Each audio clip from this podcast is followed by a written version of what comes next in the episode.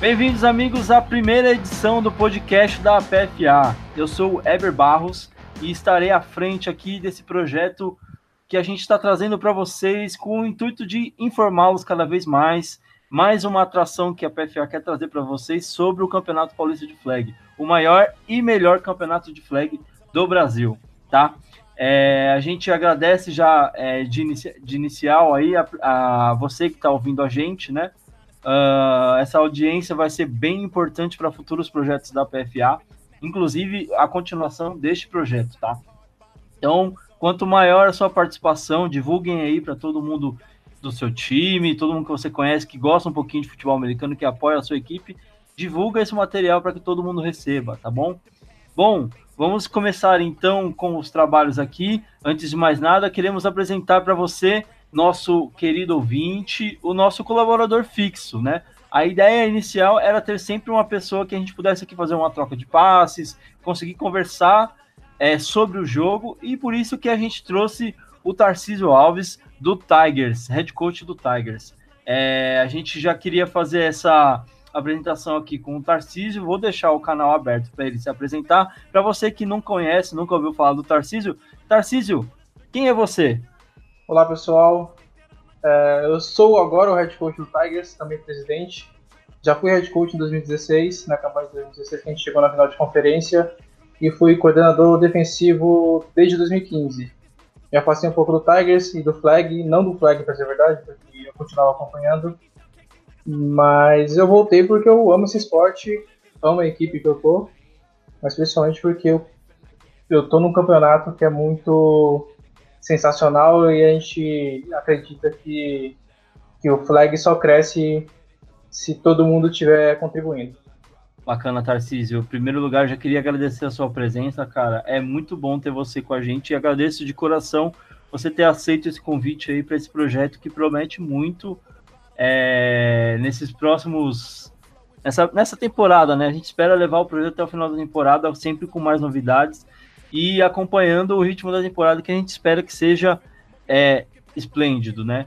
É, aproveitando que a gente já está falando da temporada, vamos tentar iniciar então já ó, a nossa pauta aqui, né? A gente separou um roteirinho bacana aqui, então a primeira parte do nosso roteiro é sobre a temporada 2019. É, esse ano a, a, PFA vai contar com 32 equipes. É um formato mais, é, mais próximo que a gente chegou da NFL, tanto que já foi apelidado de NFLAG, né? É um nome carinhoso que já surgia em alguns anos anteriores, quando a gente tem, é, tinha essa possibilidade de contar com 32 equipes, mas sempre acabou entrando uma a mais, algumas a mais, é, e esse ano a gente fechou com 32 equipes, 16 em cada conferência, né? Tarcísio, o que você acha desse formato com 32 equipes, ele é o ideal para o que a, a, PFA pensa hoje? Sim, acredito que seja sim, por conta é, até mesmo é, do pareamento, né? É, com mais equipes a gente acaba tendo problema de, de calendário e pareamento de força. E com 32 a gente consegue equilibrar bastante, principalmente se é tão equilibrado como Caipira e Metrópolis, que tem 16 equipes de cada lado.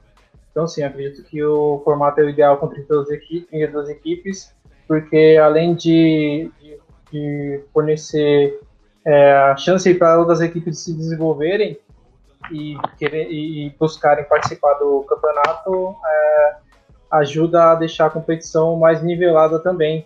É, quando você tem muito, tem muito time, você acaba é, é, espaçando a qualidade. Eu acredito que isso é, é muito bom. É, de certa forma, eu acredito que é bom não só assim para a qualidade do, do campeonato, mas também para o calendário em si, né? Porque você acaba tendo mais espaço no calendário para conseguir espaçar um pouquinho mais os jogos, dar um pouco de respiro para equipes que muitas vezes chegaram a jogar dois jogos, é, mais, dois jogos, eu acho que teve até casos de equipes que jogaram três jogos muito próximos, né? É, com intervalos bem pequenos e tendo, é claro, um ano mais tranquilo, né? Esse ano a gente não tem Copa do Mundo, a gente não tem eleição, é, tem menos feriados assim prolongados em, em, em, datas específicas. Então é um ano muito mais tranquilo para ter um campeonato, mas você ter menos equipe também ajuda nessa questão de você conseguir montar um, um, um calendário bacana. É, Tarcísio, a gente sabe que ainda não é o ideal, né? Uh, mas o, o, formato de calendário, esse ano a gente, por exemplo, já teve a rodada inaugural agora nesse final de semana. Eu acho que, é, se eu não me engano, tá? É, talvez seja o ano de, de, de início mais, é o, o, início mais cedo do campeonato da, que a PFA teve, tá? É, o que você pode falar para a gente disso? É, é muito bom começar antes? Ou você acha que as equipes acabam tendo muito pouco tempo para se preparar, visto que é, a gente pode pegar dois cenários, né? A gente tem as equipes que acabam voltando ali um pouquinho mais próximo do aniversário de São Paulo, 25 de janeiro, né? Tem equipes que voltam um pouquinho antes, um pouquinho depois. E você tem as equipes universitárias que acabam é, voltando com, com os veteranos, mas sempre estão sofrendo com essa renovação constante e precisam esperar o período de matrículas e tudo mais para começar a divulgar uma seletiva, começar a pensar num elenco e acabam sofrendo um pouco com esse início cedo do campeonato. O que você tem para dizer sobre isso, Tarcísio? Eu acredito que o campeonato começando em março ou em abril é, depende, cara, porque a preparação normalmente sempre é no ano anterior. É, para muitas equipes que acabam é, sendo eliminadas ou na temporada regular ou no de 1 ou 2, sempre tem um planejamento do ano, do, do ano seguinte, né? Porque é, um caso, o caso meu realmente é do Tigers. A gente usa muito isso. É, a gente usa bastante a época de férias para preparar a equipe e, e, planejar, saber quem vai ficar, quem não vai ficar, quem está pensando em, em buscar uma, um cargo de comissão técnica também.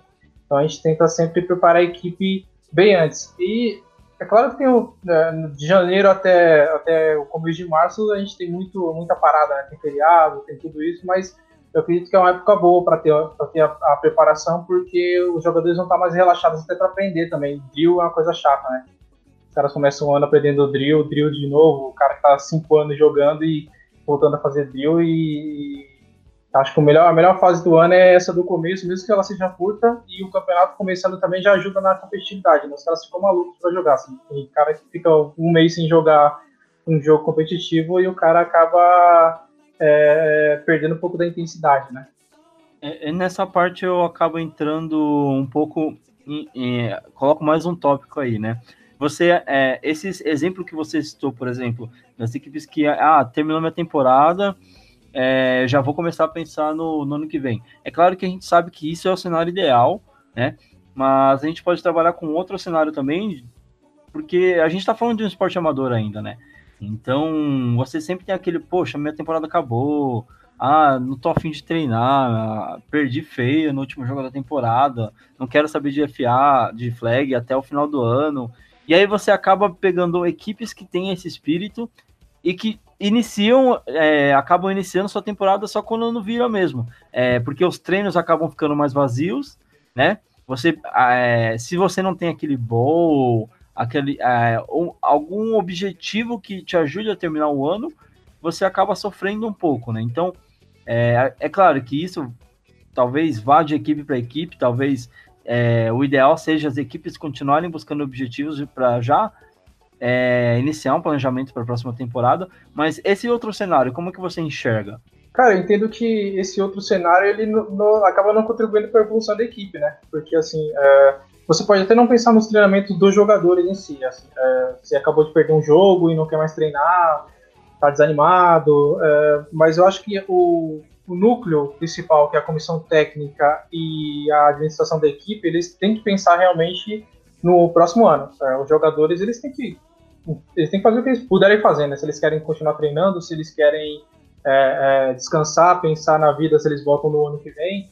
Mas acho que a comissão técnica tem, tem que trabalhar um trabalho contínuo, né? Se você quer sempre estar tá evoluindo, você tem que buscar isso. Você tem que sempre estar tá pensando no outro ano. É, você está aqui jogando esse campeonato, está competindo para tentar ser campeão, mas você vai estar tá sempre pensando no, no, no próximo ano ou no, no ano seguinte também. E, mas é claro que sim, tem muitos times que fazem, que fazem isso, né? Que acabam deixando de lado depois da derrota do último jogo a temporada, mas eu acho que só, só atrapalha o desenvolvimento da própria equipe, né? Eu acho que você, é, tendo a oportunidade de, de pensar e tendo mais tempo, principalmente contra a derrota, de pensar na próxima temporada com mais calma, o que você fez de errado nessa temporada, o que você pode melhorar, você acaba achando opções para alterar a dinâmica da equipe. Claro, é, é, é muito bacana ver. É, para quem, quem não conhece o, o Tarcísio, né, eu tive um contato mais próximo com ele nesses últimos anos e sempre que a gente conversa sobre flag é sempre uma conversa muito bacana, que é um, é um cara que tem uma visão diferente do flag, né? A gente acaba, é, muitas vezes acaba vendo só o jogo em si, ah, é, o, é a minha temporada, é, é o meu time, é isso aqui, mas a gente não pensa no desenvolvimento do esporte e é, é, é, um, é uma das coisas que sempre me faz gostar muito de conversar com, com o Tarcísio, porque é sempre uma conversa que vai além do, do jogo, vai sempre além, a, além do, dos quatro quartos ali que a gente está falando, além daquela temporada, e sempre pensando no desenvolvimento da temporada.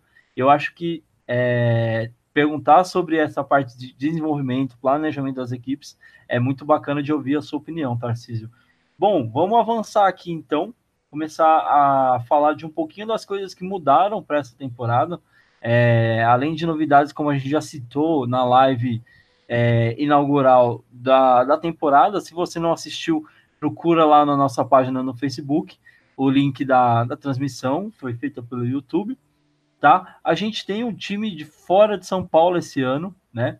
É, Floripa Double Dragons. Conversamos com o representante, o Marcelo, que é QB da equipe, e foi um papo muito bacana. O Tarcísio com certeza estava acompanhando. É, eu vou perguntar para você rapidamente, Tarcísio, para a gente conseguir dar sequência. Como é para você ter uma, a primeira equipe fora de São Paulo disputando 8x8? Uma modalidade que eu citei muito durante a, a live, né? Uma modalidade paulista. Cara, eu acho sensacional. É, fiz um tweet há um tempo atrás e um cara entrou em contato comigo do Paraná perguntando sobre a modalidade, né? Sobre o 8x8 e porque ele tinha, na cidade dele tinha muito, muito pouca gente e ele queria é, praticar futebol americano, mas não tinha como ter equipamento e não tinha gente suficiente para poder jogar. E, cara, é sensacional saber que o 8x8 tem esse interesse, sabe? Porque eu entendo que o 5x5 é, é também sensacional porque ele consegue englobar muito mais gente, do, até do que o 8x8, do que o 8x8 mas o, era uma coisa assim, paulista, é uma coisa do flag, da raiz do flag paulista, do, do futebol americano paulista, né? E ele ter se desenvolvido para outros lugares é sensacional. Eu acredito realmente que o, o 8x8 pode ser muito mais do que ele é hoje. E isso está isso tá se mostrando agora com esse time de Florianópolis, o Double Dragon. E é, é, é, louvável, a gente citou bastante na, na, na, na, transmissão, né? Louvável o esforço que a equipe pretende fazer para estar tá disputando a competição, jogando dois jogos no dia e é, vai, em total, aí aproximado de 28 horas contando ida e volta para vir da terrinha e voltar para a terrinha, né? Então, vamos dar sequência aqui, Tarcísio. É, cara, a gente teve algumas mudanças de regra para esse ano. Vamos tentar passar por elas assim rapidamente. É, citando a regra, e o que ela pode mudar para o jogo, o que, que a gente pode esperar de mudança das equipes, né, do jogo, com essas mudanças, tá? A gente teve algumas, vamos passar pelas principais aqui, é, já pegando a opinião do nosso especialista Tarcísio. Tarcísio, esse ano a gente teve alteração do spot da jogada, desculpa, para o ponto da bola. Anteriormente e tradicionalmente falando, o flag sempre teve como o spot da jogada a, ao ponto onde a flag foi retirada. Né? Então, por mais que você no final da jogada esticasse a bola para frente, o que contava é onde a flag foi retirada. Né? Esse ano, depois de muitos pedidos da equipe de arbitragem, alguns pedidos de equipes né, que já estão é, visando o 5x5 também, né, como uma modalidade que está se desenvolvendo bastante, é, o pessoal da PAF, tenho certeza que está comemorando desde de quando a gente anunciou que ia, isso ia para votação, né? E que foi aprovado depois da reunião, certeza que eles estão muito felizes, né? Uh, então, a partir de agora, o ponto final da jogada é sempre o avanço máximo da bola, né? Então, você retira a flag, se o atleta estica a bola, você recomeça a jogada do ponto máximo onde ela alcançou, né? Tarcísio, o que que isso traz de diferença para o jogo? É, o que, que, as defesas precisam se preocupar? Você também como especialista em defesa, né? Uh, o que, que você pode dizer que a, a defesa tinha certeza que quando soube que essa, essa regra tinha sido alterada, muita gente já deve ter tido pesadelo aí, né? Ah, sim, com certeza. Eu, eu entendo que toda mudança que vier para aumentar a pontuação, mas principalmente para melhorar o espetáculo, cara, e, e trazer mais gente interessada, é válida. Eu acredito que o esporte da bola pode ser uma dessas mudanças. A gente teve uma queda de, de pontuação nos playoffs da temporada passada e eu acho que isso pode contribuir para que é, os times não estejam tão cansados para pontuar e as defesas não se sobressaiam tanto. E as defesas elas têm que se reinventar sempre, o esporte é feito para isso, o futebol americano sempre é feito para isso. Aparecem coisas novas e as defesas se reinventam. É, é, obviamente é muito mais fácil destruir do que construir, e é por isso que, que eu entendo que qualquer mudança que venha para ter mais pontos é válida e muito melhor ainda se, se a gente puder quebrar a cabeça como, como coordenador defensivo ou especialista de defesa para tentar é, eliminar isso ou diminuir esse tipo de coisa. É, a gente, uma das maiores discussões quando esse assunto veio, veio e, e, e vinha sempre nas reuniões de, de final de ano dos managers, né, onde a gente discute as possíveis mudanças de regra, é, ah, mas nem naquela tentativa de quarta descida para uma jarda, como é que eu vou defender isso? E ficou sempre, fica muito sempre essa discussão. E foi um dos motivos na época, quando é, eu, eu ainda estava à frente da associação, né? Que a gente acabou vetando, porque era uma discussão tão grande e a gente não conseguia enxergar um final nela, e a gente acabou simplesmente preferindo, tipo, cara, não vamos ter essa dor de cabeça, a gente vê isso no segundo momento, no segundo plano. E eu acho que foi assim por duas temporadas, até que essa temporada a gente conseguiu realmente reunir argumentos suficientes para conseguir aprovação dessa, dessa mudança na reunião, né?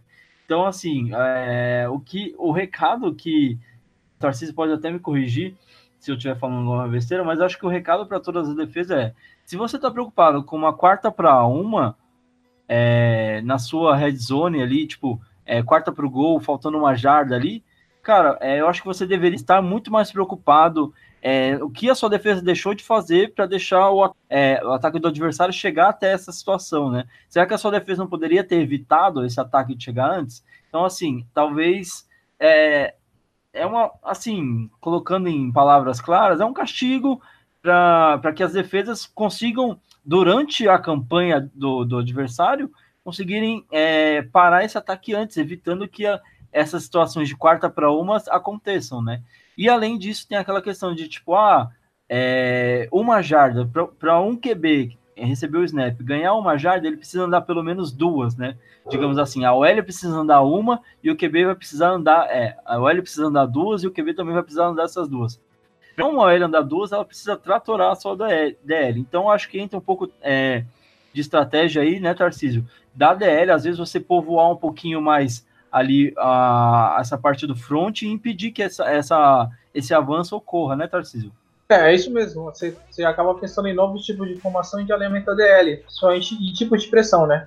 É, eu, eu, treino normalmente com, com gap e technique, né? Então, os DLs têm que saber muito disso. Eles têm que saber qual gap ele tem que proteger, qual gap ele tem que atacar e principalmente disciplina que é uma coisa que normalmente os DLs, principalmente DLs que são muito de pass rush, não tem, né? Eles acabam entrando de qualquer jeito e acabam não percebendo é, qual era a jogada que ele devia fazer ou, ou sentir a jogada, principalmente. É, no quarterback sneak, eu acho que todos os jogadores vão ser um pouquinho mais inteligentes em relação a isso. Saber qual é o seu gap, o que, que ele tem que proteger, o que, que ele tem que atacar e o que, que provavelmente o quarterback vai fazer, ou o running back também dependendo de quem for receber a bola, né? Então eu acho, eu entendo sim que, que a gente vai quebrar a cabeça como coordenador defensivo, como especialista de defesa, mas eu acho que vai trazer muito mais formações, muito mais é, é, é, tipo de pressão também. Mas gente dá, dá muito prazer, cara, para quem tá jogando na defesa e consegue parar uma quarta para uma. Agora com, com, com o esporte sendo a bola, muito melhor se você conseguir jogar o L para trás e poder fazer essa jogada. Então é válido e vem para incentivar realmente os dois lados da bola. Com certeza. É, essa parte a gente fala, é, tá discutindo aqui a questão da o que muda no jogo, né? Então, assim, tanto o ataque vai começar a pensar em, em, novas situações que podem favorecer ele, e a defesa vai ter que pensar em dobro, né? Então, assim, o jogo se torna muito mais dinâmico, com certeza. Então, vamos avançar aqui para o próximo tópico que a gente teve de mudança para esse ano, que foi a questão é passar bem rápido por isso, que é a gente tinha até ano passado a, a situação no field goal, né? Onde o holder, é, se a equipe quisesse tentar um fake é, de field goal, ele não poderia encostar o joelho no chão. Isso, de certa forma, já deixa. Se a defesa fosse um pouco mais esperta, né? Tudo bem que é um detalhe muito é, muito pequeno, assim, para você naquele nervosismo do jogo ficar prestando atenção, tipo, no joelho do holder, assim, né? Então, é, se a defesa prestasse atenção nisso, ela já conseguiria saber que, tipo, ah, é um fake, é um fake, é um fake. E aí, tipo, mudar um pouco a formação da defesa. Mas, como eu falei, é, às vezes acaba sendo um detalhe muito pequeno naquela tentativa que a equipe tá de bloquear um chute tudo mais. Então, para esse ano foi retirada a necessidade de, de encostar o joelho no chão em jogadas de fake field goal. Ou seja, o joelho passa a ser desconsiderado nesse caso. O holder pode estar com o joelho no chão, pode estar com o joelho no alto, pode estar sem o joelho, se ele quiser, que o, o fake field goal pode acontecer de qualquer jeito, tá? Tarcísio, alguma opinião sobre essa? Eu acho que muitas trick, trick plays vão virão por aí, né? É, não só bad snap agora. Normalmente aconteceu algumas trick, trick plays por conta de bad snap, né? E com essa nova regra, com a introdução dessa regra, eu acho que vai ter muita trick play e muita jogada boa acontecendo. É, a gente espera que os bad snaps não aconteçam, né? Mas se acontecer, vamos ver se os times conseguem é, arranjar saídas criativas. Bom, a próxima regra já é um pouquinho mais legal da gente discutir, que é a alteração da formação, né? Na última temporada, até a última temporada, no caso, a gente tinha a questão da regra obrigando é, é, os times a alinharem cinco jogadores na linha de scrimmage, né? Então você geralmente colocava ali é, um center, dois guards, dois WS de ponta, ou um center, dois guards, um tight e um WS de ponta, né? E você precisa obrigatoriamente ter cinco alinhado na scrimmage, né? Essa era a regra de formação. Para esse ano a regra muda e, se, e fica um pouco mais próximo do que a gente tem no FA ao invés de considerar os jogadores na scrimmage, você faz a conta pelos jogadores que estão no backfield, é, fora da linha de scrimmage, no caso, né? Então, por exemplo, você pode ter, a, a regra diz que você pode ter até três jogadores no backfield, tá? Então, se você quiser alinhar todo mundo, é, é, sete jogadores na linha de scrimmage, deixar só o QB é, atrás para receber o snap, você pode, tá? Uh, se você quiser deixar um QB e um, e um running back, colocar seis na linha de scrimmage, você também pode, tá? Uh, mas você só pode colocar dois, é, no, é, no, máximo três, quer dizer, jogadores atrás da linha de scrimmage. Então você pode ter um QB, um running back e um slot no, na formação, né? Se você colocar quatro, você está cometendo uma falta por formação legal. Além disso, é importante lembrar que a regra de elegibilidade da, da formação permanece nas pontas, tá? Então só os jogadores que estão alinhados na ponta da scrimmage é, é, são elegíveis para receber passe. Tarcísio, o que, que isso traz de mudança para o jogo, cara? Eu acho que colocar mais DLs, pessoalmente, a briga nas trincheiras vai ser muito maior. É, informações de goal line. E a, a, as corridas, né, cara? Eu acho que as corridas e, e o quarterback sneak pode funcionar muito bem. Porque para quem bloqueia, eu entendo que quando o cara tá muito atrás, para bloquear um cara que tá fazendo uma pressão pela, pelas pontas, né? É muito mais difícil para ele dar o passe e poder bloquear uma corrida. E, e, tendo essa formação de alinhamento, que tá todo mundo na linha, cara, ajuda muito até para formação de outcast também. O running back receber e, e só correr para no, no gap que, o, que a linha abrir.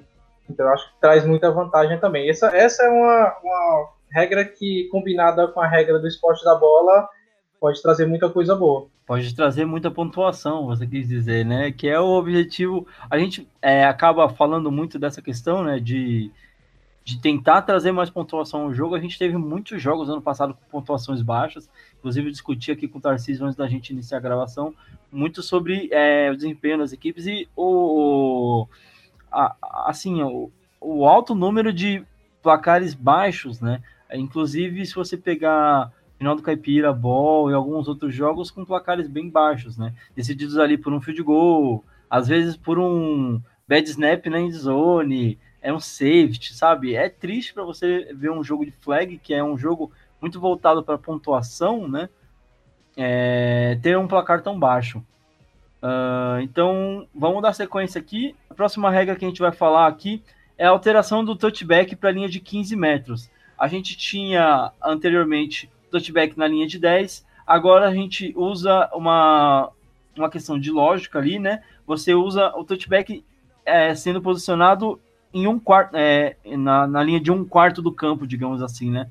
Então você tem um campo com uh, ali 60 metros, né? É, de jogo, com mais 10 de cada, é, 10 de cada endzone, 10 de uma, 10 da outra, 80 no total. Então você coloca a bola na linha de 15 metros, você tem um quarto de campo, né? Faz sentido para você isso, Tarcísio?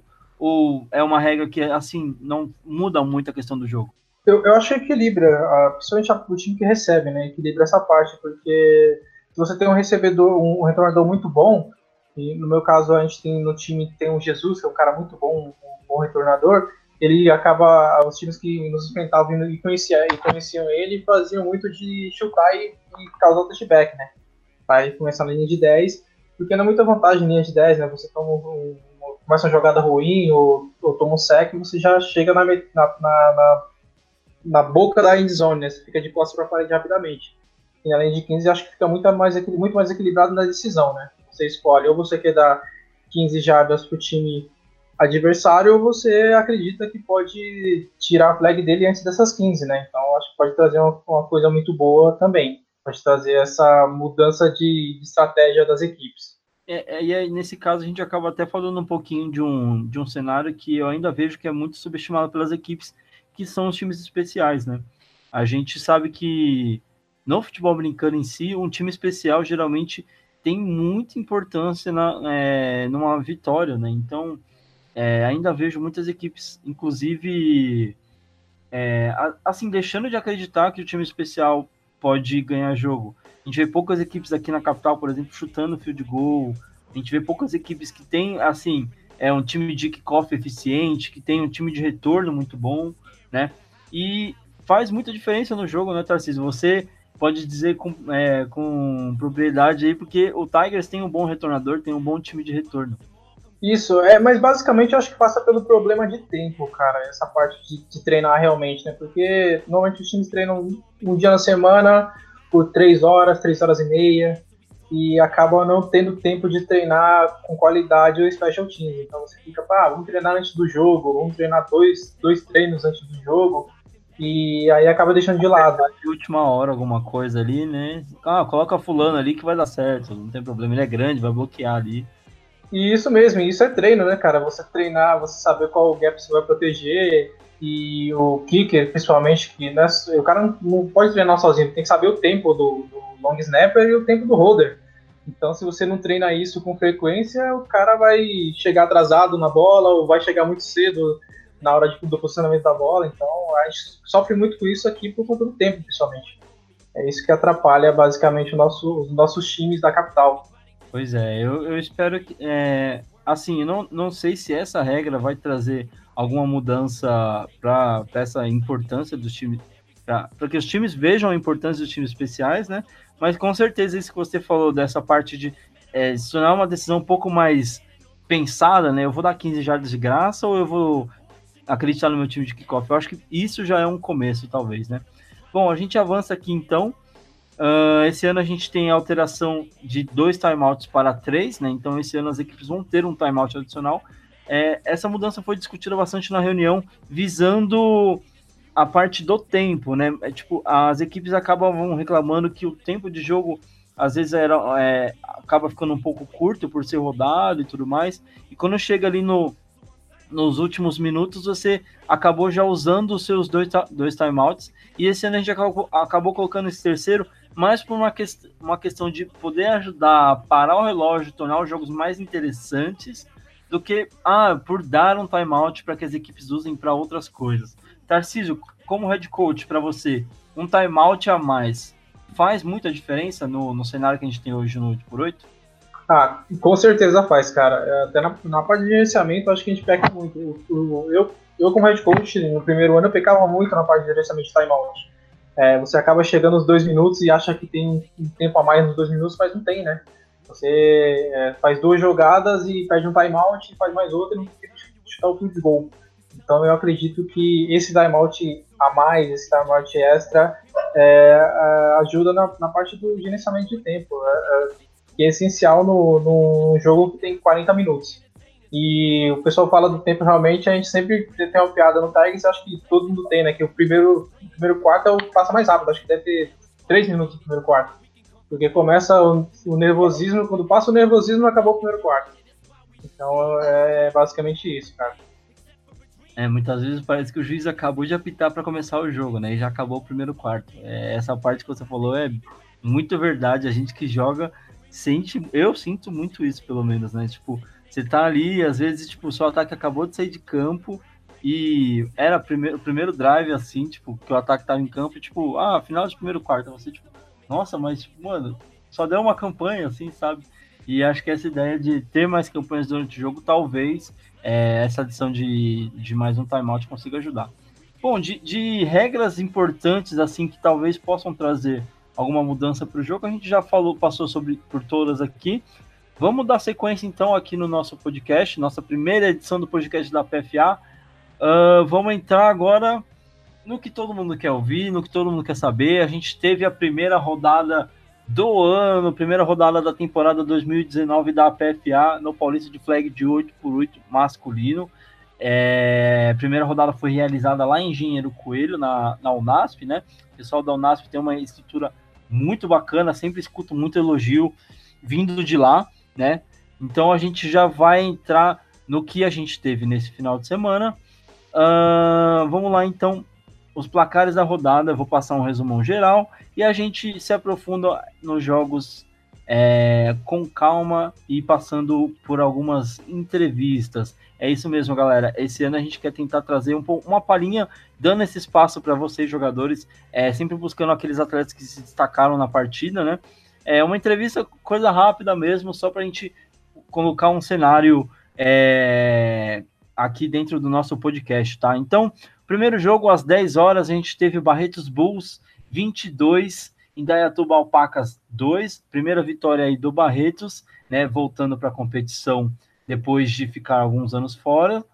A gente teve às 13 horas a estreia de Ponte Preta Gorilas e Americana Weavers. A Ponte Preta sofreu o revés é, para a equipe de Americana o placar foi 28 a 6 para, Americana, para o Americana Weavers, que começa a temporada com uma vitória aí muito importante para a equipe, que terminou a temporada ano passado de uma forma um pouco negativa. A gente já entra mais nesse assunto.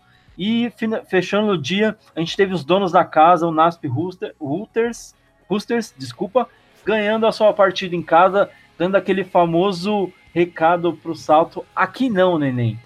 E falando já mandando um recado para as equipes que essa temporada promete ser muito melhor que a última. Eu acho que não tem como ser pior. A equipe teve, um dos, é, teve uma temporada é, com números bem ruins, né? E já começa 2019 dando a volta por cima, sacudindo a poeira, ganhando por 30 a 0 sobre Salto Dark Wolves. Tarcísio, vamos entrar então um pouquinho mais de detalhes nessas partidas, né? Uh, primeira rodada, a gente sabe que ainda não tem muito do que ser falado no jogo, né? Uh, a gente tem placares, a gente tem um pouco de estatísticas. Infelizmente, com o dia que a gente está fazendo a gravação, a gente não tem muito material visual de vídeo para ajudar a gente aqui nos comentários, mas a gente tem estatísticas, a gente tem dados aqui que vão ajudar a gente a nos guiar e pode ter certeza que a gente está sempre estudando o que é possível sobre as equipes. O Tarcísio mesmo tem um banco de dados aí que ele guarda com ele na cabeça e também sempre procura informações e tem um bom conhecimento das equipes do campeonato. Não à toa foi um dos convidados aqui para fazer parte do nosso podcast. Uh, vamos falar então dessa equipe de Barretos que volta mostrando que ainda tem semelhanças com a equipe que terminou a temporada. Foi finalista é, do Caipira Bom em 2016 e volta para mostrar que é, tem assuntos não resolvidos com a liga. O que, que você acha, Tarcísio? Cara, o time de Barretos é muito, muito, muito forte. É... Eles continuam com defesa forte, né? Porque não sofreram, não sofreram touchdown mais uma vez. Na temporada regular de 2016 eles tinham sofrido, se não me engano, só um touchdown. Acho que nem isso. Já se de gol, mas mesmo assim é uma equipe muito forte. Eles estão com 14 atletas, né, para jogar o campeonato. Jogaram contra o Indatuba, assim. Mas Cara, é um time muito forte fisicamente. A gente jogou contra eles em 2016 e foi o jogo que o Tigers mais apanhou é, na questão física, né? A gente já tomou muito pancake, o jogo foi muito duro, a gente perdeu de 8 a 2 e nosso ataque não conseguia render com a defesa deles. E tem um cara sensacional lá que cuida bastante, gosta de bastante defesa, conhece bastante, que é o Gabriel Vicente. E eu acho que Barretos pode vir para surpreender ou para só falar, ó, a gente vai voltar aí para para fazer o que para terminar nos nossos negócios, né? Então eu acredito que Barretos pode ter uma subida muito grande, mesmo com 14 atletas ou se tiver mais adições. É, essa parte dos 14 atletas é bem interessante a gente falar, né? Uh, geralmente quando as equipes já. É, a gente que, está ali no, no, campo, geralmente é, tem uma média de equipes, vai, que é uma média de jogadores que as equipes costumam levar, geralmente 25, 30, assim. Quando você vai para o jogo e a equipe chega ali com 10, com 14 atletas, como foi o caso de Barretos, você já fica tipo, cara, peraí, tem alguma coisa errada, sabe? E eu acho que, de alguma forma, se a equipe adversária não consegue é, separar isso ou usar isso a favor dela, não, não trabalhar o psicológico, ela já entra com aquele saldo de tipo, esses caras vão cansar no primeiro quarto, esses caras não vão aguentar o jogo, a gente vai ganhar esse jogo a qualquer momento. É, Tarcísio, isso acontece mesmo? A gente tem uma situação que é, é, é necessário ter atenção com isso? É, normalmente você já entra pensando assim, ah, os caras estão com poucos atletas e vamos esperar eles cansarem, né? Esse jogo tá muito equilibrado, a gente espera eles cansarem. Mas acho que depende muito da qualidade, cara. Quando você tá com uma, contra uma equipe desconhecida que tem poucos atletas, você acaba pensando isso. Mas o Barretos é aquilo, né? É um time experiente, os caras já jogavam flag antes de ser Barretos, né? Jogavam como Cacaraz. Então, é, os caras já entram com o pé atrás mesmo com 14 atletas. É, pela, pela conta que eu fiz aqui, gente, eu contei 33 atletas de Indaiatuba relacionados para a partida. Então são 33 contra 14 no jogo, né? Uh, são números bem diferentes, né? E mas assim, não, a gente não pode dizer se, se isso influenciou na partida ou não, né? É, até porque, como a gente falou inicialmente, a gente não tem é, vídeo, a gente não conseguiu acompanhar a partida, mas a gente está falando baseado no que a gente tem de, de dados aqui, né? Então, é, fica a curiosidade por, é, de Barretos ter ido com poucos atletas e mesmo assim ter conseguido arrancar a vitória. Uh, a gente vai passar aqui um trechinho da entrevista que a gente coletou com o QB da equipe de, de Barretos, o Wesley, né? Uh, que, como uma curiosidade, foi, fez sua primeira partida como QB nesse jogo contra o Indaiatuba. Antes, ele, ele sempre jogou como WR, no, tanto no Flag, no Carcarás, né? Ele não jogou naquela, na, na última temporada que fez como Barretos Bulls, e, mas também jogou no FA como, como WR, fazendo a sua, primeira, a sua estreia como quarterback na partida. Vamos escutar aí um pouquinho da, da entrevista dele. Bom, primeiramente eu queria agradecer ao nosso adversário que nos proporcionou um bom jogo. E em segundo lugar, agradecer aos 13 atletas que vieram comigo para cá, que eles fizeram eles fizeram a diferença, fazem a diferença. O Barretos Bulls é isso, é, é um time que, que não, tem, não tem nem explicação, não sei te explicar da onde vem essa vontade toda, mas esse eu jogo por esses caras. Esses caras para mim são são minha família. Eu sango por eles. Não penso duas vezes em fazer as coisas que faço. É, quando a gente teve a ideia de voltar esse ano, a gente acabou conversando, eu, eu decidi que jogaria como QB sim. Foi meu primeiro jogo, eu gostei, é, gostei da posição, não tenho muito costume ainda, vou me adaptar mais. venho, venho de outra posição, jogava de wide. É, aqui agora a gente, a gente tem pouco atleta, então a gente precisa dobrar. Hoje vocês puderam ver que, que a gente dobrou. A maioria dos atletas jogam em duas, ou três posições diferentes durante o jogo. Mas a gente já sabia disso desde o começo, não, não vamos tirar o pé por causa disso. É, esse ano vai ser um ano incrível para quem acompanha e prometo para vocês que esse é o ano do Bulls. Bom, bem bacana escutar aí o resumo, um resuminho do que foi a partida contado pelo QB. É... Bom, vamos tentar então se aprofundar um pouquinho a gente tem alguns dados aqui da equipe de Barretos da última participação dela e também vamos falar um pouquinho do adversário de Indaiatuba, né? É, Barretos voltou à competição depois de ter chegado ao vice-campeonato do Caipirabão em 2016, né? É, como o Tarcísio mencionou, ainda tem uma defesa muito forte, né? É, mostra pelos números, a única pontuação que sofreu não foi a defesa, né? Foi o ataque que sofreu com foi um safety é, anotado pela equipe de Indaiatuba. Então, é, a gente discutia muito isso na live, né? É, a, a gente esperava que Barretos talvez voltasse com uma nuance, com alguns tons do que foi a, a última temporada dela.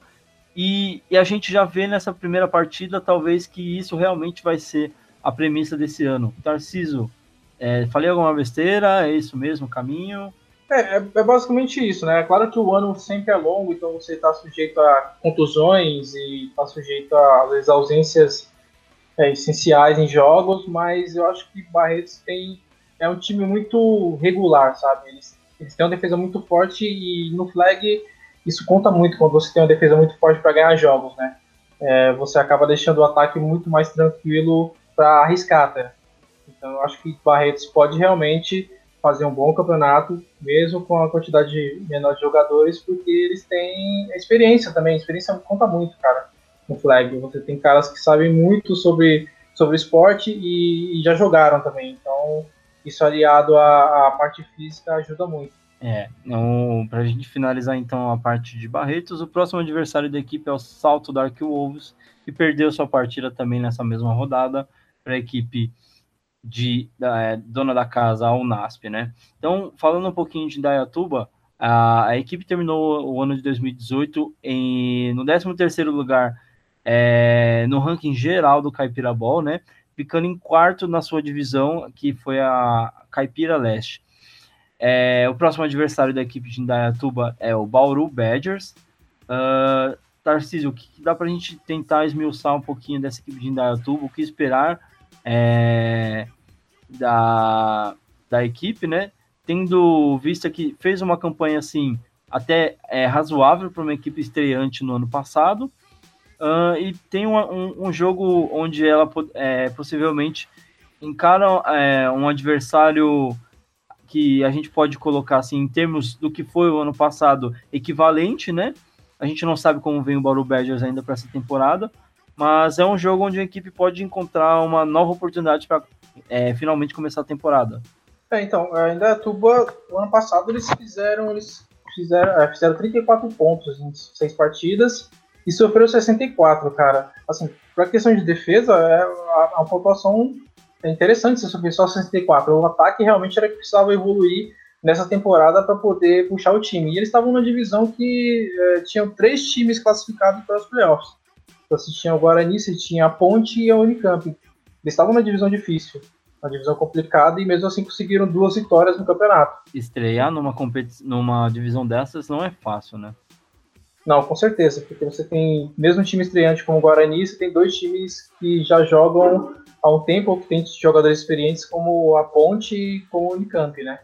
Então eu espero realmente que, que o ataque deles evolua, porque ah, acho que com com a evolução do flag e a evolução do campeonato também, a gente precisa dos ataques. Bom, vamos dar sequência então. Segundo jogo do dia, derrota da Ponte para a Americana. É, falando um pouquinho da Ponte Tarcísio, a gente tem os números dele, da deles na última temporada. A equipe ficou em quinto lugar no ranking geral do Caipira Ball, se classificando para o Wildcard 2, uh, ah, onde é, ela acabou sendo derrotada para a equipe do Ducks por 17 a 6 né? E a gente vê que a, a, a Ponte te, é, teve uma temporada assim boa, a, acabou sofrendo um pouco é, na classificação com o WO que aconteceu na rodada dela, né? Talvez tenha afetado um pouco, talvez até a classificação final da equipe, no antes da, da temporada é, regular é, ser encerrada. Mas ela é, acabou caindo na, na primeira na primeira rodada, assim, do, de, de quando a gente separa os homens dos meninos, né? Uh, o que, que dá pra gente esperar da ponte, começando o ano assim? É, pegando um adversário forte, né? A gente sabe que a americana não é, não, não é qualquer time, já tem uma, uma, uma tradição muito grande na, na PFA e, e vem prometendo uma temporada muito boa para esse ano. É, mas falando da ponte, o que, que dá pra gente esperar desse time da, da Ponte Preta Gorilas? É, da ponte, cara, eu não, eu, não, eu não sei realmente o que esperar por conta do ataque em si, né? Ano passado eles fizeram, os jogos que eles jogaram, a média foi pouco mais de um touchdown e uma conversão. Então eu realmente não acredito, eu não acredito que, que eles façam uma campanha melhor que a do ano, que a do ano passado se eles não melhorarem o ataque. Porque a defesa deles continua sendo competente, continua sendo sólida, mas o ataque deles realmente é, é o ponto de incógnita, né? Ainda mais na divisão, de novo, difícil. Tem o Guarani e uma divisão que tem o Unicamp, que sempre está nos playoffs. Então eu realmente espero que eles deem o salto ofensivo necessário para a classificação. É, do outro lado a gente tem a equipe de, americana, né? Que depois de uma temporada, a gente pode dizer assim, talvez preocupante, não sei se é o melhor termo que a gente pode, pode usar. Uh, em 2018 eles terminaram a temporada em nono no ranking geral do Caipira Ball. É, começaram a temporada atropelando, dando voadora no Lustre e tudo mais, com 3-0. Mas depois da metade da temporada eles não conseguiram emplacar a classificação, perdendo as outras seis partidas, né? E acabou ficando em terceiro da sua divisão, não classificando nem é, para wild card aí. Uh, começa a temporada novamente com uma vitória, uma vitória expressiva contra um adversário é, expressivo. É, Tarcísio, o que, que a gente pode esperar da, de Americana para esse ano? Eu espero realmente que eles voltem à forma de 2017, cara. Eles, eles, eram um time, eles são um time que, estavam em evolução, né? Porque eles conseguiram se classificar aos playoffs em 2016, é, foram seed 1 da Caipira, do Caipira Ball na, em 2017 e eu não entendi realmente o derretimento, né? Porque eu vi os placares também, os placares eles perderam, os três jogos que eles perderam foram de um ponto de diferença, de, de uma posse de diferença e os jogos que eles ganharam, o primeiro jogo foi contra o Bulldogs, foi um jogo muito difícil, 8 a 7 e nos outros dois contra contra Tomahawk e, e Ponte, eles atropelaram. Então, eu realmente acredito que eles vão fazer uma campanha muito boa porque eles são um time forte. Eu gosto de time de americano porque os caras são muito, muito equilibrados também, eles são muito fortes, tanto defensivamente quanto ofensivamente.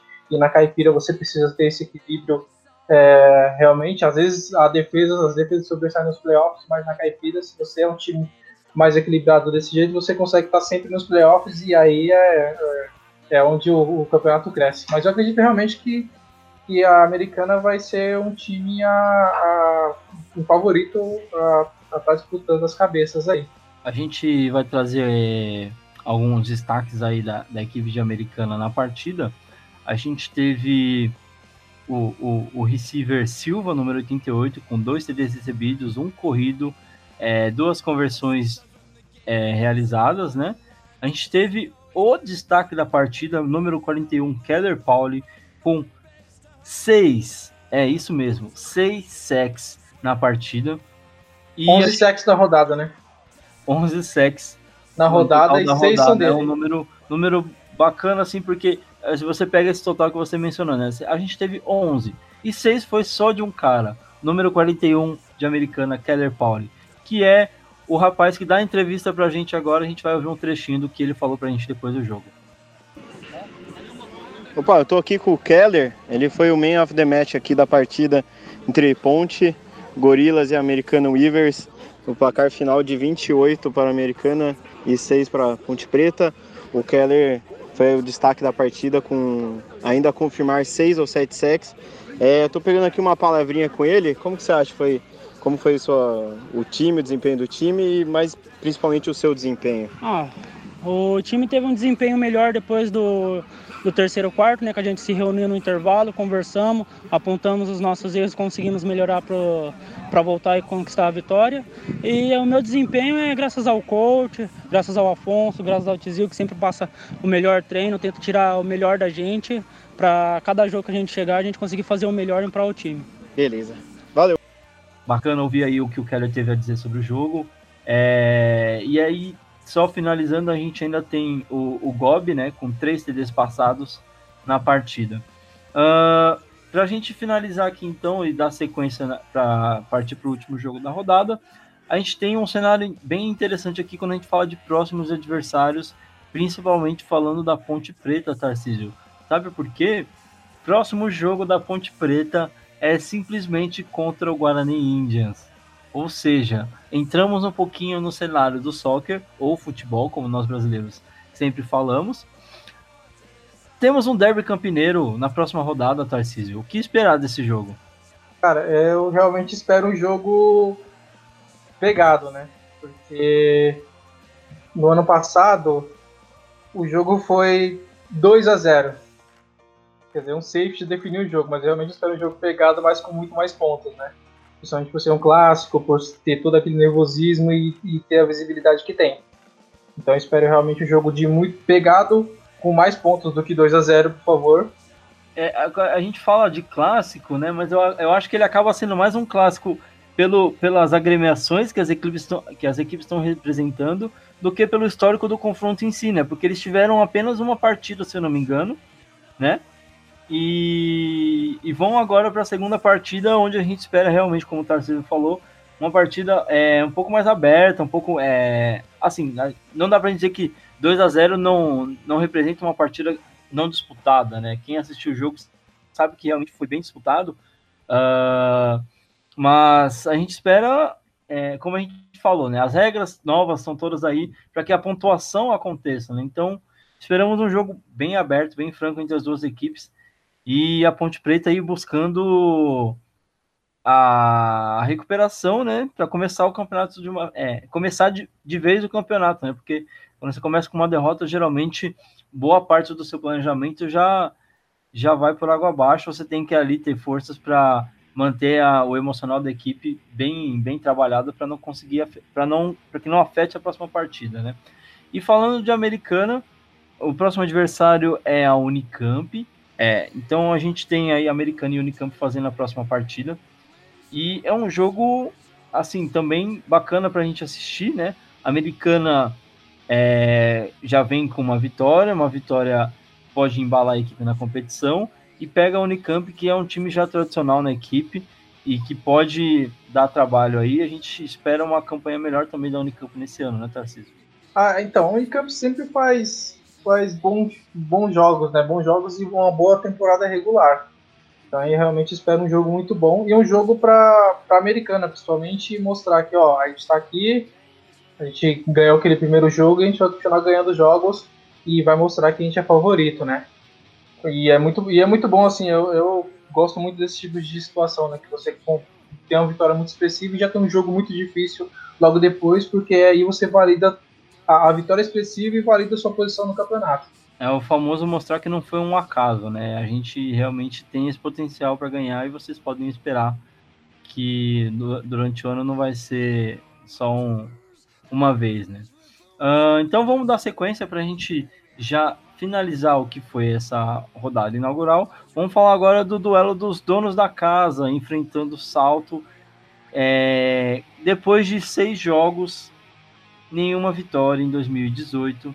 O NASP inicia a temporada 2019 prometendo uma temporada diferente. Né? A equipe é, consegue é, um resultado expressivo, 30 a 0 jogando em casa contra Salto. Né? Então, é, alguns números aí da Unasp na última temporada. Último lugar no ranking geral do Caipira Ball, com seis derrotas em seis jogos. E último lugar da sua divisão, da Caipira Norte volta muito forte para essa temporada, volta mostrando que é, 2018 foi um ano é, atípico na equipe, é, mesmo sendo o segundo, é, segundo ano da equipe na competição, 2018, vem para o terceiro agora em 2019. Tarcísio, o que, que a gente pode esperar da Unasp em 2019? Eu espero. Já o que a gente esperava era que eles ganhassem pelo mesmo jogo, né? E eles mostraram, eles ganharam, ganharam com propriedade realmente. E eu espero que eles, que eles façam a campanha que fizeram em 2017, né? Que eles chegaram no Wildcard 2, jogando uma, ganhando a partida de playoff muito difícil contra o Unicamp, e que eles mostrem que 2017 não foi só um acaso, né? Eles sofreram muito, muitos pontos em 2018, né? 145 pontos, é uma quantidade absurda de pontos sofridos. É, foi a pior defesa do campeonato, então isso é uma das coisas que que acho que, que, que, vale, que validou não, né? Que é, fez a, a, a, equipe ser, uma das ser a pior do campeonato, né? A questão de, de, de, derrotas e da campanha também, não só da, da do Caipira Ball. Então eu espero realmente que eles façam campanha de playoff e mostrem que, que lá em Engenheiro Coelho os caras sabem jogar flag. É, essa parte é realmente importante. Então, é, para a gente dar sequência aqui então no nosso papo, vamos ouvir a entrevista do camisa 21, Luiz Garcia, que teve na partida uma atuação de destaque. Luiz Garcia terminou a partida com algumas interceptações aí e deu uma entrevistinha para a gente no final do jogo. Fala aí, Luiz Garcia. O que, que você, como é que foi para você? Bom, é, foi incrível, não tenho que reclamar. Foi resultado de bastante treino e hoje é, comemorar aí a nossa partida. Duas interceptações, você espera fazer isso nos próximos jogos ou ir melhorando? Como é, é espero fazer mais, quanto mais melhor. E mérito não é só meu, é do time todo. É isso. Mais uma entrevista, a última do dia hoje, né? A gente está muito feliz com essa parte de conseguir dar um pouquinho de voz para os jogadores falarem aqui dentro da, do, da, do Paulista de Flag, né? Uh, bom, falando um pouquinho de salto agora, né? A equipe, alguns números aí sobre a última temporada de salto, né? A equipe terminou a temporada no penúltimo lugar da, da Conferência Caipira Bowl, né? Em 17 uh, ah, ficou em último na sua divisão, que foi Caipira Leste, e terminou a temporada como o pior ataque da competição, com apenas 32 pontos marcados. Uh, e talvez aí já adiantando até os próximos adversários, a má notícia fica para o próximo adversário da equipe de salto, que é nada mais, nada menos do que Barretos Bulls. Tarcísio, o que, que a gente pode dizer aí para o pessoal do salto? É, o que, que a equipe pode mudar é, do ano passado, o que a gente é, para essa temporada, para conseguir ter uma temporada melhor e já para essa próxima partida que pega uma pedreira pela frente, né? O que, que a gente pode esperar de mudança aí? Que, que Salto pode fazer para mudar esse cenário em 2019?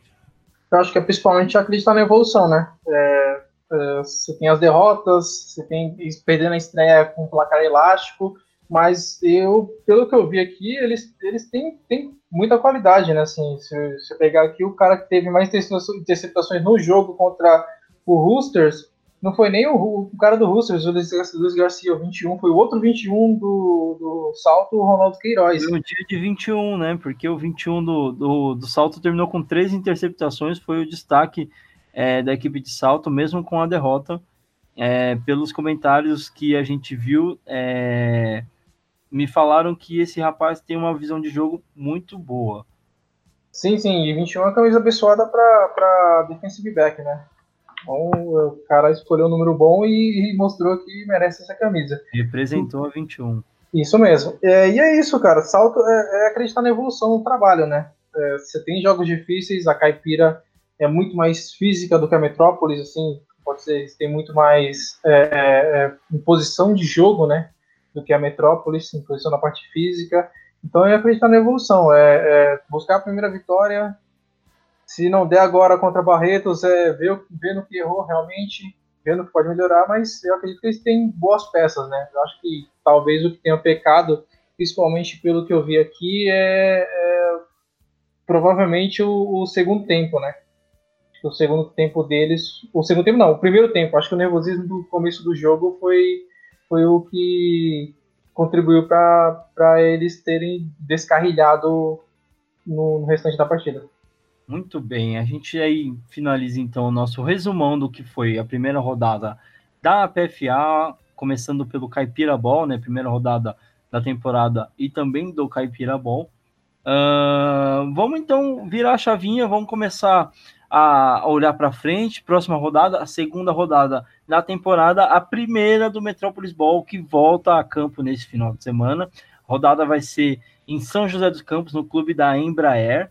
É, a gente tem os mandantes da casa, é, o São José Jets, recebendo quatro partidas no dia, né? São quatro eventos, é, partidas que vão acontecer, e a do Jets, é, até o momento, se nada mudar, vai ser a última do dia Uh, vamos aos confrontos aqui então. Tarcísio, vamos lá, hein, cara. Imparcialidade total agora nos comentários. A gente sabe que tanto Tigers quanto Silver Knights estão envolvidos na rodada do final de semana, mas você, amigo ouvinte, pode contar com a nossa total imparcialidade. Com certeza, os comentários aqui não serão clubistas. A gente vai falar sobre jogos da melhor forma possível. Tá ok? Uh, vamos lá então. Primeiro jogo da rodada, às oito e meia da manhã. Meu Deus do céu. Quem faz. Quem gosta de jogar flag tem que acordar muito cedo, viu? Porque jogar oito e meia da manhã é só para quem ama isso, tá? É, e, enfim, não precisamos entrar muito nesse assunto. Oito e meia da manhã, Atibaia Superchargers recebe o Tigers em São José dos Campos. Tarcísio, quais são as suas previsões para essa partida como comentarista? E, por favor, aproveitando que temos aqui um convidado da equipe do Tigers, suas previsões como head coach também. Ó, como comentarista, eu espero um jogo bom, equilibrado, e como head coach, eu espero um jogo bom e com favor, a favor do Tigers, né? Realmente espero que seja um jogo muito bom, mas que a gente pontue pra caramba. Mas como um comentarista, cara, eu espero um jogo muito equilibrado e eu acho, acho que vai ser um jogo de tiroteio, assim. Eu, acho, eu acredito que vai ser um jogo de muitos pontos. Os dois times, o, o Atibaia tem um ataque sensacional, assim, eles têm três recebedores ali que se complementam muito bem. Tem um recebedor muito bom que é o Fabrício Nani, camisa 11 deles que é sensacional realmente. Mas. Na boca de todo mundo aí. Todo mundo sempre que joga contra o Atibaia fala: Marco Nani, Marco Nani aí, que senão vai dar ruim.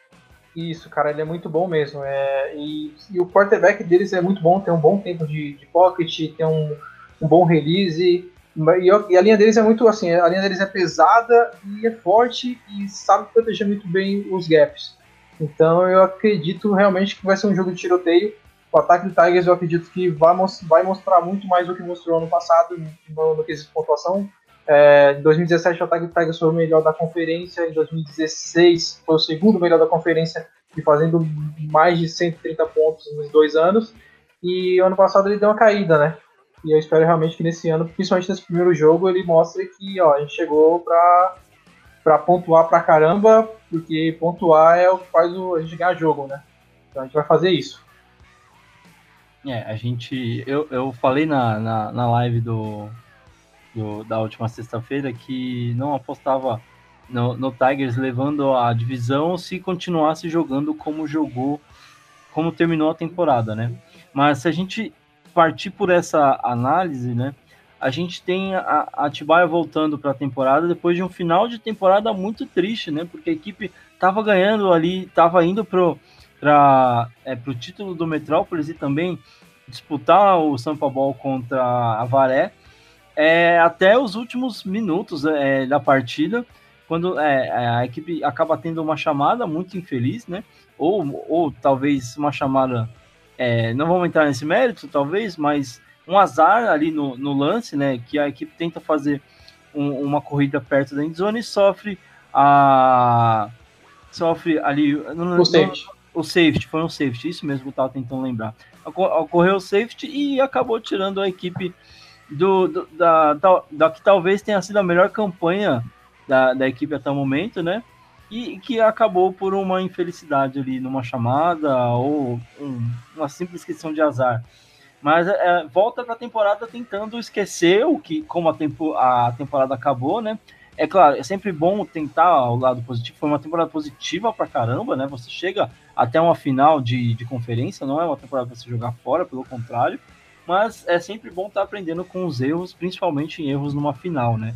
E a gente espera que a Atibaia tenha é, volte para 2019 com uma mentalidade um pouco melhor nessa questão, né? E Tigers é o que eu comentei, né? A gente espera que a equipe volte ao que a gente sabe que o Tigers consegue entregar, né, como, como equipe. A gente brinca muito com essa questão do ah, o Tigers sempre tem que chegar na final porque alguém tem que ser visto e tudo mais. Mas a gente sabe que o Tigers é uma equipe que sempre chega muito forte, né? E le levou a divisão é, por anos consecutivos aí. Tem sido, é, foi exemplo de, é, de, de, como montar uma equipe, né? Uma, uma base é, bem forte, uma defesa sólida e um ataque que pontuava muito bem. Mas na última temporada, durante a temporada, a equipe acabou caindo bastante, tendo o último jogo na temporada, assim, é, eu, é, eu, lembro que eu estava na rodada, foi assim, é, até triste de ver o, o, o, Tigers, depois de um trabalho tão bom, é, jogando daquela forma, e eu espero, sinceramente, ver o Tigers jogando o que a gente conhece que o Tigers joga. Se jogar da forma como a gente sabe, eu tenho certeza que, com, é, com certeza, vai ser um dos candidatos aí para levar a divisão. Bom, Tarcísio, quer se pronunciar sobre o meu comentário ou a gente já falou sobre, sobre é, só, só falar que é traição, cara, você ter falado isso aí, mas tudo bem. mas, mas é realmente isso, cara. É, eu acho que, que o Tigers. A gente tá, tá aprendendo com os erros também, né? A gente chegou no momento que a gente não, não conseguia mais aprender com os erros e a gente tá voltando a isso, a aprender com os erros, a tentar jogar melhor. Ah, principalmente a gente teve adições de peças, no, de peças novas, de retornos de jogadores que estavam machucados no ano passado e que agora podem contribuir novamente. E eu acredito que a gente vai ter, vai ter coisa nova aí, vai ter um jogo muito bom contra, contra a Chibaia. Eu espero sair com a vitória, principalmente jogando bem, né? E, é isso. O Tigers, que nem falou, você falou que, que você perde, perde na final de conferência e vai perder com a gente estar perdendo duas vezes, né? Perdeu em 2016, 2017 e vai tentar buscar agora e fazer tudo diferente, né? Mas é, é a visão do que, do que os times têm é isso, né? Todo mundo tem é isso. O Tigers é uma equipe forte e eu vou falar uma coisa, cara, para ganhar a divisão, a divisão oeste da Metrópolis, você tem que ganhar, você tem que ganhar a primeira do Tigers para poder levar essa divisão. Então, quem estiver preparado aí para levar esse título, para quem quiser esse título, por favor, venha buscar com a gente, tá? Tá aí o recado dado do nosso convidado ilustríssimo aqui do podcast, Tarcísio do Tigers. Bom, vamos seguir em frente aqui, antes de gerar mais polêmicas. Brincadeira, provavelmente ainda temos mais uma polêmica no último palpite aqui. Uh, a gente vai para a próxima partida do dia, né? Às 10h30, Mogi Desbravadores faz o seu retorno à competição, enfrentando a equipe do Mackenzie Mohawks, né? Uma partida aí que a gente, é, para mim, sinceramente, é, não, não sabemos muito, não, não dá para saber muito o que esperar sobre o jogo, né? A gente tem o, o, último relato do Mackenzie é o título da Lufa, mas como eu mencionei na, na transmissão da live, a gente não sabe qual o time do Mackenzie vem para jogar esse Paulista de Flag. A gente sabe que a equipe está um pouco modificada, com alguns reforços ilustres aí para jogar o Lufa e conseguiu levar o, o campeonato, né? Uh, que, tem, que conta com boas equipes, equipes universitárias que jogam muito bem. E é um título de expressão que com certeza traz a equipe para um outro patamar nessa disputa do ano. Uh, e enfrentando o Mogi Desbravadores que volta depois de ficar uma temporada fora. É, e, e que também a gente não, não tem muita informação de como vem esse Mogi para 2019. A, gente, a única informação que a gente tem, que é certeza, é que o, o head coach da equipe ainda é o Cal, Cal Watts, né? Famoso Cal Watts, quem jogou contra o Mogi ou já esteve numa partida contra o Mogi, com certeza sabe de quem nós estamos falando. É, um abraço, inclusive, Cal. Uh, e, e, e, o Cal tem essa fama de conseguir montar uma base bem sólida. Né? Eu, uma informação que eu sei também é que o, o quarterback da equipe não é mais o mesmo, não é o Vini, né, que, tem, que terminou a última temporada pelo Mogi. Uh, então, provavelmente vem uma reformulação aí dentro de Mogi Desbravadores e a gente vai ver um duelo aí de. É... Não sei, não sei o que esperar, Tarcísio. O que, que você pode me dizer? É um duelo de pontos de interrogação, né? Porque o Marquinhos ele, ele tem que dar aquele passo para frente. Eles ganharam a Lufa, mas ele tem que dar um passo a mais agora e é chegar nos playoffs da, da PFA da Metrópolis.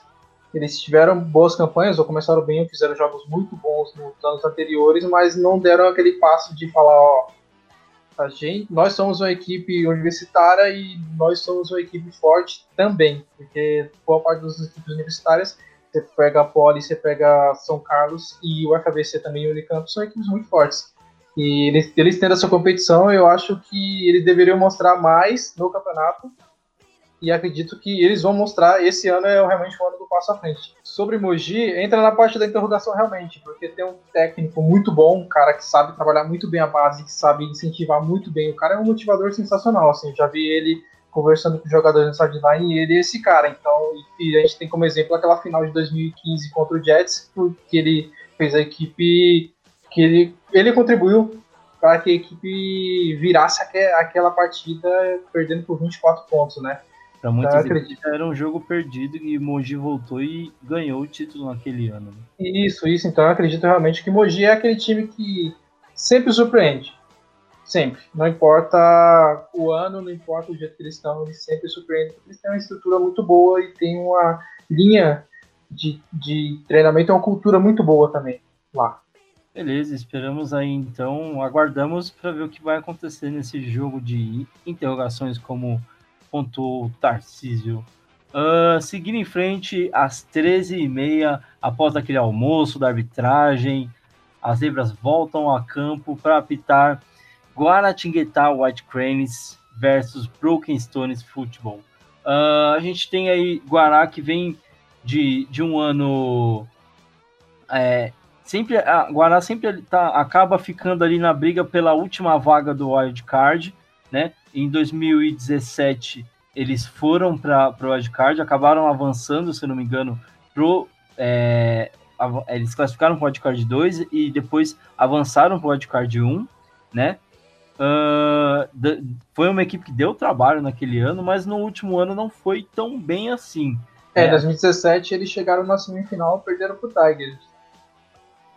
Exatamente. E, e, em 2018 a gente tem um ano da equipe. É, a equipe terminou em 12 na, na, no ranking geral. E dentro da sua divisão, ela ficou em quarto, com cinco equipes dentro da Metropolis Leste, né? Então, assim, é, o que esperar de Guará para esse ano, a gente também não dá para falar muita coisa, mas sempre dá, é, o que dá para deixar claro é uma equipe que sempre incomoda, né? Terminou a temporada do ano passado com duas vitórias e quatro derrotas, mas sempre fez jogos muito encardidos. Aqui você pode ver, ela tem 70 pontos sofridos no campeonato inteiro, que assim não é uma média. É... Não, ela fez 70 pontos, desculpa, 70 pontos pró e 90 contra. Então, assim, é um saldo bem equilibrado, né? Para você ver como é uma equipe que sempre gosta de complicar jogos, inclusive contra o Tigers ano passado. O Tarcísio pode até me corrigir. É, quase complicou a equipe na classificação, né, Tarcísio? É, é isso mesmo. Pra dizer a verdade, a gente chegou no, na última rodada, né? O, acho que para Guará o que complicou para eles foi, foi ter jogado dois jogos no mesmo dia na última rodada, né? Eles tiveram um jogo adiado que foi contra o Jets, e aí eles pegariam o Tigers no primeiro jogo da, do dia e, perderam, e perderam para nós por 27 a 8, mas o jogo estava equilibrado até o começo do, do a metade do terceiro quarto.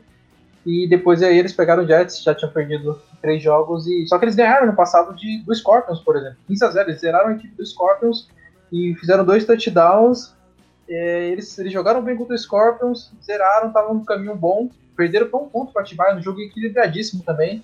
Sim. Só que o, é, aconteceu isso, né? Eles tiveram esse problema de ter jogo adiado e, e acabaram não se classificando, não fazendo a campanha melhor do, do que o ano anterior. É, ter um jogo adiado às vezes influencia muito no calendário da equipe, né? Às vezes até no, no, no, no brilho, no ânimo da equipe, né?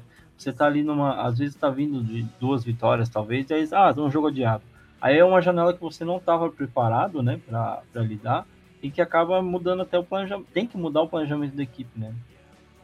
Não, isso mesmo, porque assim, o Tigers a gente teve um jogo adiado em 2016. A gente ficou muito tempo sem, sem jogar, para começar a estreia no segundo jogo da rodada. No segundo jogo nosso, para dizer a verdade, a gente foi o nosso jogo de estreia, que foi contra o Schools, né? E para os jogadores, os jogadores estavam malucos querendo jogar. A gente queria jogar muito, e aí, como o calendário estava muito apertado, a gente acabou jogando jogos seguidos. A gente jogou é, dia 12, depois jogou, treinou um domingo, jogou dois jogos seguidos em dois domingos seguidos, e isso meio que cansou a equipe rápida, né? Que a gente fala que não cansa, que não que é uma semana para descansar, mas você acaba tendo menos tempo de preparação para o adversário, ainda mais se o adversário treino, forte. Né? Acaba perdendo um treino, né? Um, um dia que você tem ali para acertar a equipe e tudo mais, você não tem, né? Isso, e o treino para jogo é essencial, cara. O treino eu acho que é o mais importante do que qualquer outro treino. O treino para jogo é, é, indispensável. É exatamente isso. Então, assim, é... só para a gente seguir aqui, então, a gente, é, falando de Guará, é, esperamos que é uma equipe que é, a gente sabe que tem um histórico assim muito bom dentro da PFA, né? E é esperar para ver o que, que eles têm, o que, que eles pretendem para esse ano de 2019, né? Já falando do Broken Stones, uma equipe que é, tem crescido muito nos últimos anos, né? É, desde quando entrou na, na PFA, tem feito campanhas bem melhores, jogos melhores, né? Uma equipe que cresceu tecnicamente, pelo menos na minha visão. Né? Terminou a temporada ano passado em, em 15 com duas vitórias e quatro derrotas. Mas é, quando a gente fala duas vitórias, quatro derrotas, é, é, um cenário talvez não seja muito comparativo, porque desde o Guará, que ficou em 12 até Jundiaí, que foi o penúltimo, a gente está todo mundo com 2-4 ali na tabela do ano passado. Né? Então ficou realmente muito equilibrado essa parte da tabela. E o Broken Stones ficou em terceiro na sua divisão, atrás do FBC Green Reapers, que terminou com 3-3. Então, é, podemos dizer que o Broken Stones, assim, até boa parte do, do campeonato ainda estava na disputa por uma última vaga ali do wildcard. E é uma equipe encardida, cara. A gente, quem assiste os jogos do Broken Stones sabe que é um time que gosta de, de brigar nas partidas, não no, nas vias de fato, não, não entendam dessa forma, por favor, mas sempre vai ali complicar a vida do adversário e, e beliscou duas vitórias importantes no ano passado, na temporada. E, e o que esperar dessa equipe do Broken Stones para esse ano, Tarcísio? Eu acho que o Broken Stones é, tá na mesma categoria do, do Mohawks, assim, é, precisa dar aquele passo a mais e eu acho que tem qualidade para isso. É, ano passado eles perderam, com exceção do jogo contra Agudos, as outras três derrotas foram por aposta, uma aposta também, então foram, foram jogos muito equilibrados. E eu acredito realmente que eles consigam girar essa chave, né? Porque normalmente quando você faz uma campanha muito boa, quando você, olha, foram jogos que você conseguiu ganhar por uma aposta. Então eu acho que acredito que eles vão conseguir virar essa chave para transformar esse 2-4 do ano passado em um 4-2, por exemplo. Beleza, vamos seguir em frente então. Lembrando, Tarcísio, que a gente não vai escapar dos palpites, tá? Finalizando aqui as, a, as análises, a gente faz uma rodada de palpitão para finalizar o nosso podcast, tá? Vamos seguir em frente então com o último jogo do dia, às três e meia da tarde. São José Jets, os donos da casa recebem o Silver Knights Football. E aqui a minha parte de ser o comentarista isento, comentarista profissional da, da parada, nada de clubismo.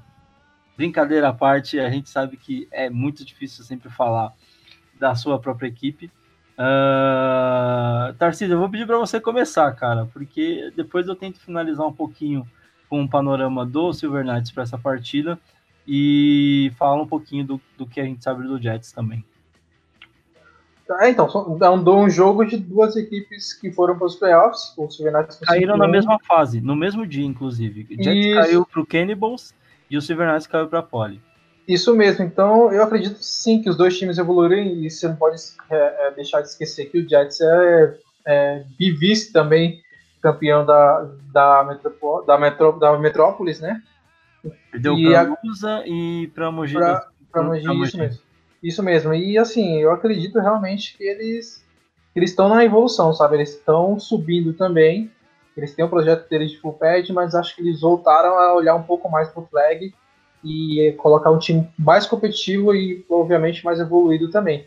Mas eu acredito que vai ser um jogo bem duro, cara. Assim, eu acredito que vai ser um jogo que vai ter uma pontuação, a pontuação não vai ser tão alta assim.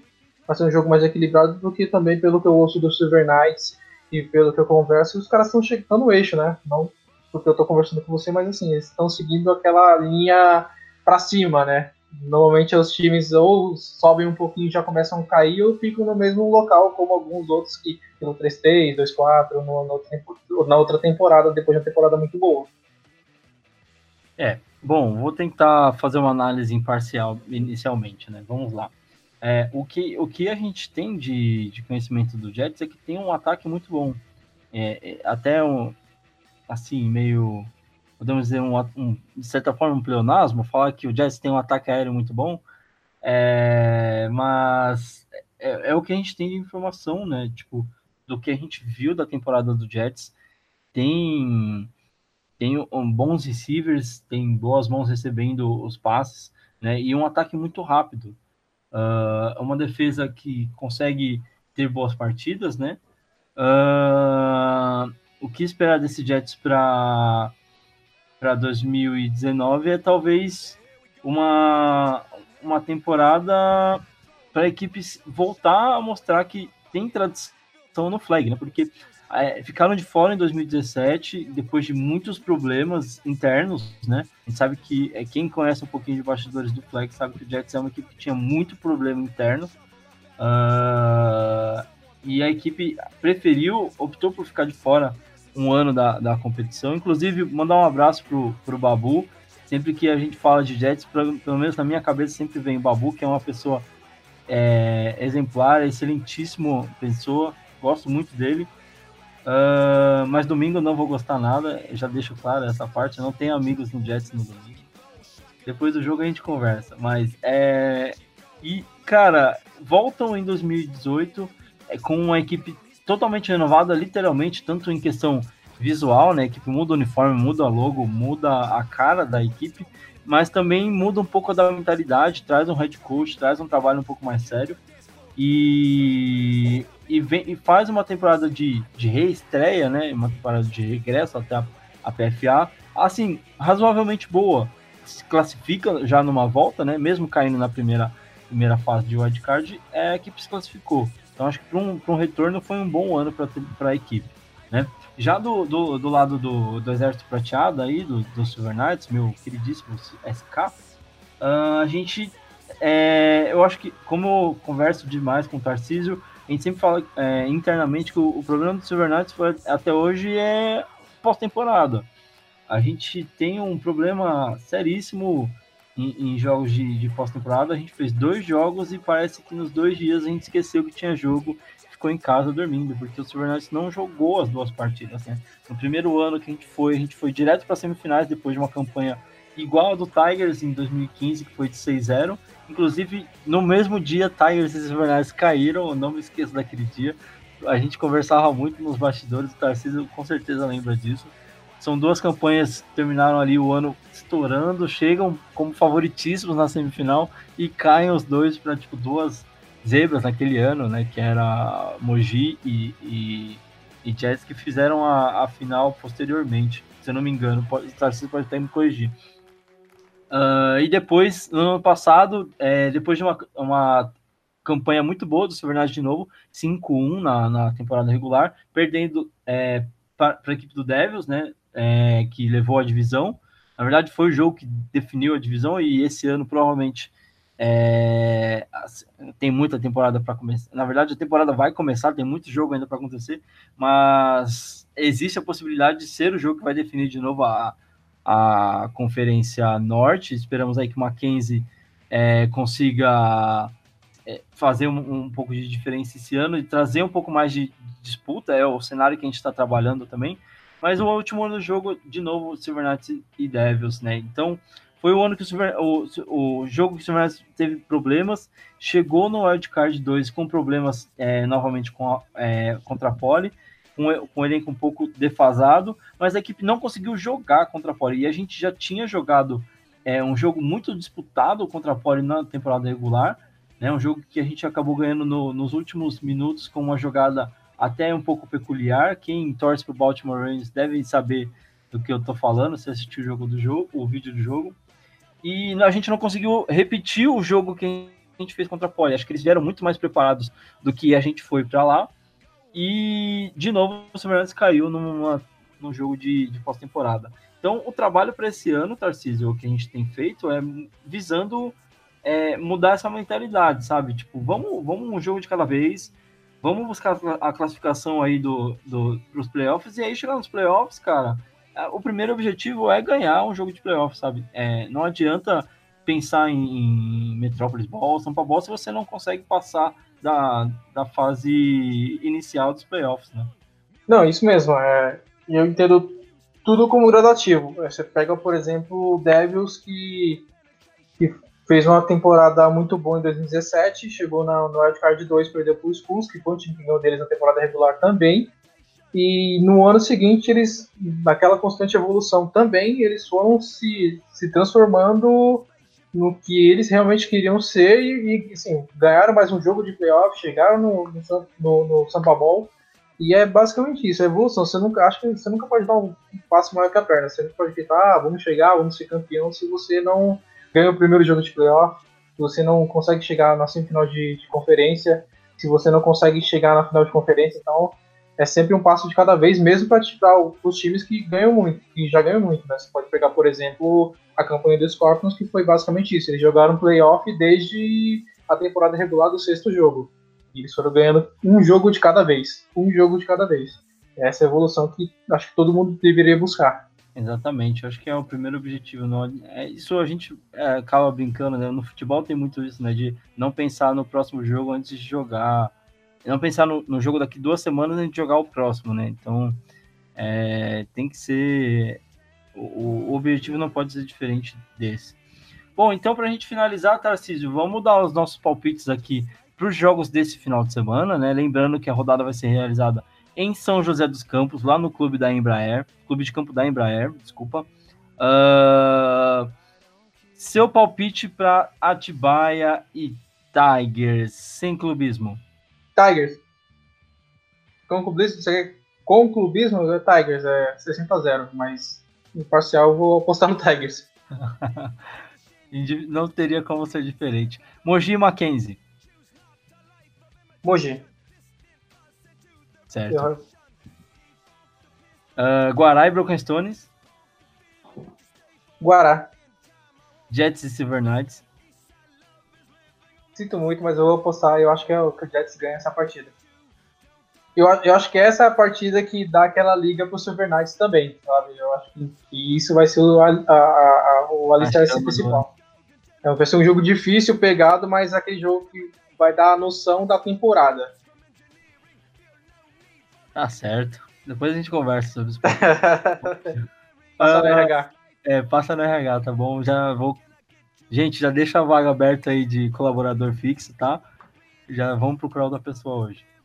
Uh, tá, os meus palpites para, para a rodada de final de semana. Eu acho que uh, pela temporada, uh, pela temporada passada, eu aposto no Atibaia para esse jogo, tá? É Gosto muito do, do jogo das duas equipes, mas eu acho que a Atibaia está vindo com um trabalho de, de um trabalho bem forte aí e aposto que eles vão dar sequência nesse ano. Então, aposto num jogo muito bacana. Espero chegar a tempo para ver isso, mas é 8 e meia esse jogo, senhor amado. Então, provavelmente, muito difícil estar lá para ver, mas depois quero ver o vídeo e aposto na vitória de Atibaia. Uh, Mogi e Mackenzie eu vou apostar em Mogi, né? É, tanto na parte de comentarista quanto na parte clubista, né? Até porque a gente já quer que adversário de divisão já comece mal. Vitória que não. Mas eu acho que o Mogi vem, é, vem é, com uma estrutura muito boa. Estou apostando aqui, no caso, na estrutura de Mogi, né? Com call e toda a base que ele consegue montar em volta dele. Um, Guará e Bronquestones, eu aposto em Guará. E Jets e Silver Knights, Cara, eu aposto no Silver Knights, no clubismo, no comentarista. Uh, é, eu, eu acredito que o trabalho que a gente está fazendo agora, isso com conhecimento da causa, né? Eu acho que o trabalho que a gente está fazendo agora é vai ter, diferente do que o Tarcísio opinou, que é uma opinião. A gente brinca, mas eu, eu respeito muito o que ele fala. Eu acho que é, um, é uma partida que vem para consolidar um trabalho é, e mostrar que a, a, última partida do ano que o Silver Knights fez não era o trabalho que a gente está realizando. Né? A gente tem um trabalho muito bacana assim internamente, eu aposto na vitória do Silver Knights no domingo. E como é, clubista, eu não vou falar 60 a 0 como o Tarcísio falou, porque eu gosto de ser humilde. É, ah, 7 a 0 14 a 0 já tá ótimo. Até um 14 a 7 aí para dar mais emoção. Uh, Tarcísio, para a gente fazer as nossas considerações finais aí, é, vou deixar esse canal aberto para ti. É, agradecendo já, antes de mais nada, é, a sua participação aqui com a gente. De novo, agradecendo por ter aceito esse convite de me ajudar aqui nessa missão que vai durar a temporada inteira, se Deus quiser. Uh, e a gente espera contar com a colaboração tanto sua quanto de mais é, de todos os ouvintes que, que, tão, que vão fazer parte aí do nosso, nosso programa, né? E dos convidados que estão por vir. A ideia é sempre tentar trazer, é, um, além do Tarcísio, que vai ficar aqui com a gente fixo na, na nossa bancada, tem, sempre tentar trazer uma equipe para fazer parte dessa troca de passes sobre a rodada que passou e da rodada que está por vir. Tarcísio, a bola é sua. É, eu agradeço pelo convite. É, é sempre bom poder falar sobre o flag, poder falar sobre esse esporte que eu amo, assim, que eu aprendi muita coisa e me melhorou como pessoa também. Então eu realmente acredito. E a parte do clubista, é, eu torço pro 60x0, mas é aquilo, né? A gente sabe que não vai ser, vai ser um jogo. Eu acredito que não vai ser um jogo de muitos pontos contra a Tibaia. Mas eu realmente espero que a gente vença e eu acredito que a gente vai vencer.